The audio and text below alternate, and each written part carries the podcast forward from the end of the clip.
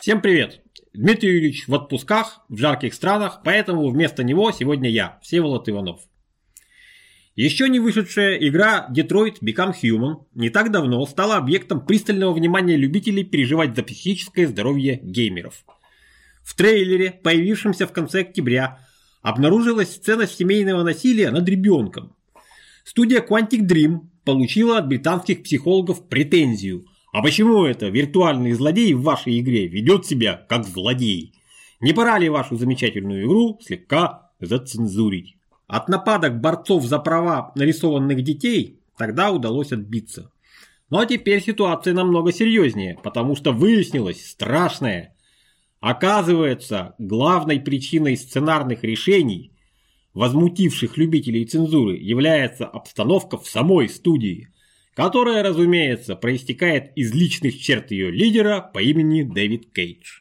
Сразу в трех французских СМИ появилась публикации, согласно которым обстановка в студии царит практически невыносимая.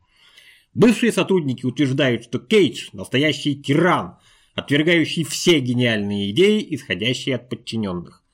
За глаза его называют «папа», «бог», «король солнца», само собой, в ироническом ключе. Единственное, что требуется, по мнению Кейджа, от рядовых сотрудников – вкалывать, четко исполняя поставленные задачи.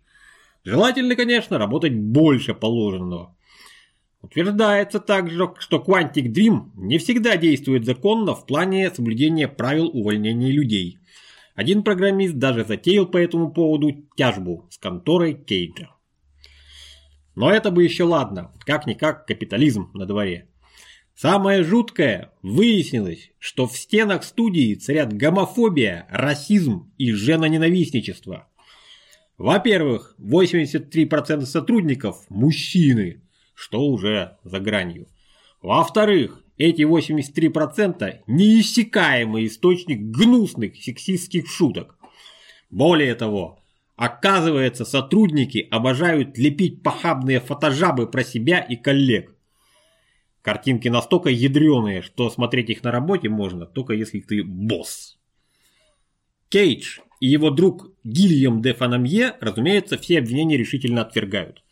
Шутки, похабные картинки и прочее не имеют, мол, цели кого-то оскорбить или унизить. Уже, кстати, смешно. Кейдж добавил, что работал над игрой Beyond Two Souls вместе с Эллен Пейдж, которая очень трепетно относится к правам меньшинств. С этой самой Эллен, кстати, связана отдельная история. Актриса, по слухам, была сильно удивлена, когда, воспользовавшись девелоперской версией консоли PlayStation 3, неизвестные граждане продемонстрировали интернету ее персонажа в Beyond Two Souls безо всякой одежды, причем со всех ракурсов. До суда тогда не дошло, но было неприятно. Есть мнение, что бы ты ни делал, обязательно кто-нибудь да обидится. И чем масштабнее твоя деятельность, тем недовольных больше. В две души так и не поиграл. А вот Rain – мое почтение. Кстати, согласно открытым источникам, Ливень, то есть Rain, принес Sony примерно 130 миллионов долларов. Есть шанс, что гомофобный и неполиткорректный Детройт тоже зажжет. Польская студия CD Projekt Red – единственная студия в мире, ухитрившаяся продать мне игру дважды – Ведьмака 3 я прикупил сперва для ПК, а потом еще и для PlayStation 4. Причем в итоге ощущаю, что заплатил маловато, надо бы им еще денег занести. Но ни одного лутбокса на просторах Велена, Новиграда и Скеллиге найти пока не смог. В последние месяцы вокруг этой уникальной команды тоже ходили малоприятные слухи. Мол, ключевые люди разбегаются, культура производства страдает, а объявленная в 2012 году эпичная ролевуха Киберпанк 2077 разрабатывается безо всякого рвения. Будто бы движок Ведьмака плохо подходит для создания игры про каменные джунгли будущего, и геймдизайн приходится постоянно перекраивать.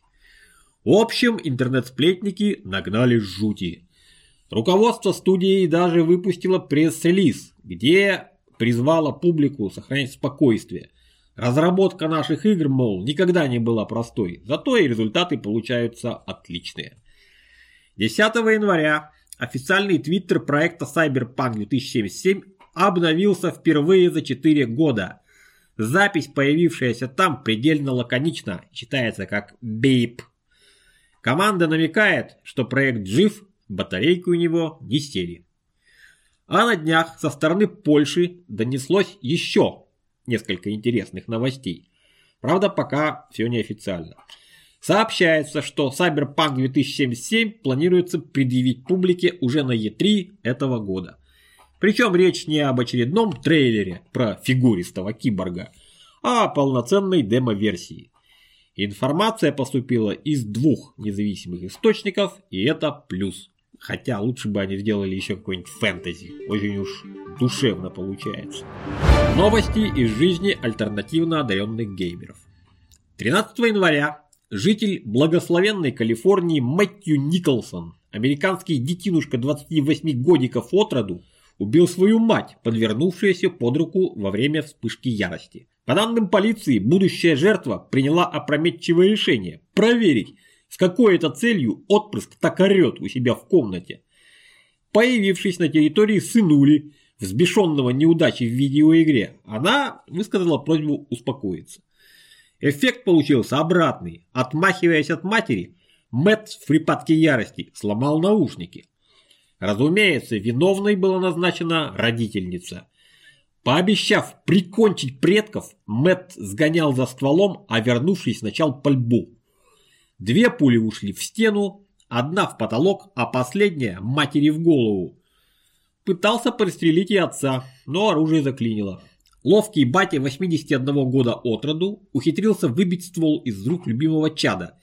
И чада тут же удрало, куда глаза глядят. К удивлению дурака выяснилось, что настоящая полиция гораздо умнее, чем копы в ГТА, и его быстро повязали. Есть надежда, что в тюрьме или дурке его жизнь будет спокойнее. Кстати, еще до Нового года в штате Канзас произошел случай не хуже. Тайлер Беррис, любитель Call of Duty, до недавнего времени практиковал состязания с другими игроками на платформе UMG. То есть участвовал в любительских киберспортивных соревнованиях, где помимо прочего есть шанс срубить деньжат. У Тайлера был знакомый, обладавший редким навыком.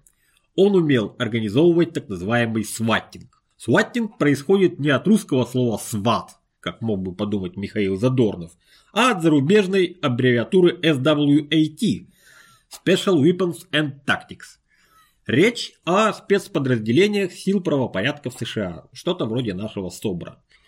Если я, живучи в Штатах, наберу 911 и сообщу, что по такому-то адресу слышна стрельба, есть шанс, что туда приедет подразделение хорошо обученных сотрудников полиции в армейском обмундировании и положит всех лицами в пол. Это будет сватинг.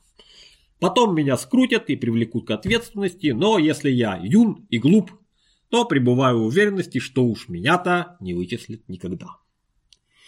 И вот, как следует посравшись с другим игроком, Тайлер Беррис решил устроить ему самый настоящий сватинг. Адрес недруга наш герой знал, точнее был уверен, что знает, но адрес был ложный. Итак, устроитель сватинга по заказу Тайлера звонит в полицию и рассказывает, что прострелил отцу башку, взял остальную родню в заложники, находится в доме, где разлито горючее, и в данный момент раздумывает, не спалить ли все к чертям и называет адрес человека, который не имеет к происходящему вообще никакого отношения. Полиция окружает указанный дом. В двери дома появляется 28-летний гражданин по имени Эндрю Финч. Финчу дают команду поднять руки. Финч, по словам полицейских, руки поднимать не желает. Вместо этого тянет их к поясу и получает пулю. Исход смертельный. Оружие при нем не найдено. Берриса, конечно, скрутили. Ему грозит от 31 до 136 месяцев тюремного заключения. Вот до чего доводит это ваше коловдутие, давно пора его запретить. Финская студия Remedy Entertainment, контора заслуженная. На ее счету серьезные проекты типа Max Payne и Alan Wake.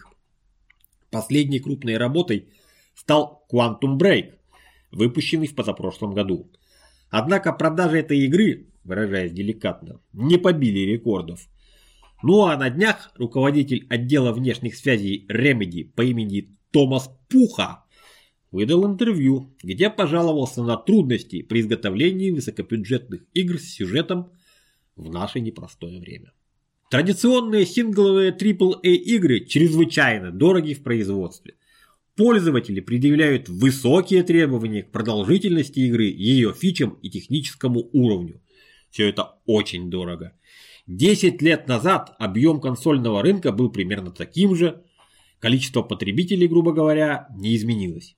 Однако стоимость производства игры увеличилась десятикратно, и это очевидная проблема. Прочитав это, вспомнил заметку шестилетней давности, автор которой чешский игродел Дэн Ваура, когда-то стоявший у руля разработки мега-игры «Мафия».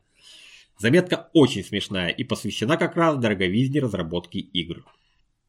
Безумные времена. Даже простенькие линейные игры создаются сотнями людей. Иногда мне трудно даже предположить, чем все эти люди заняты.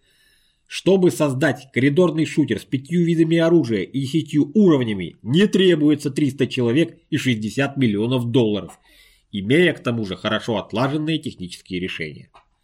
Я знаком с людьми, которые работали над очень известными играми. Если спросить, что именно они сделали, ответ обычно примерно такой. Пулемет второго босса, а также вражеских солдат в красных и синих рубашках. Это их результаты за несколько месяцев. Отличный пример эффективности нынешней индустрии игр. Хуже всего то, что, делая все эти три модельки, на которые должно было уйти не больше пары недель, они постоянно спешили. Причины проблемы – корпоративная структура игровых компаний, отсутствие личной ответственности, коллективное принятие решений и некомпетентность. В целом статья читается на ура, расположена прямо на сайте возглавляемой Дэном Warhorse Studios – причем данный материал – вступление к дневникам разработки эпичной сингловой RPG Kingdom Come Deliverance, которая тогда еще имела статус эмбриона, а буквально через три недельки, 13 февраля, ее уже будут рожать. Посмотрим, смогут ли чехи показать финнам пример. Ни один выпуск Apergamer News не должен обходиться без упоминаний про PUBG, поэтому хотя бы пару слов сказать надо. Читеров в этом онлайн-шутере, как известно, банят чудовищными ордами. Возле Нового года была опубликована цифра в примерно полтора миллиона особо хитрых игорьков, пострадавших ни за что. Тем временем в Китае повязали более сотни человек, занимавшихся изготовлением читов для PUBG. Возбуждено около 30 уголовных дел. Мегаиздатель Tencent, который будет продвигать игру в Китае, пытается улучшить ее репутацию, и полиция в этом деле ему всячески помогает. На этом пока все. Удачных забегов во все подряд. Рентгеновское зрение и автоприцел в PUBG – грех.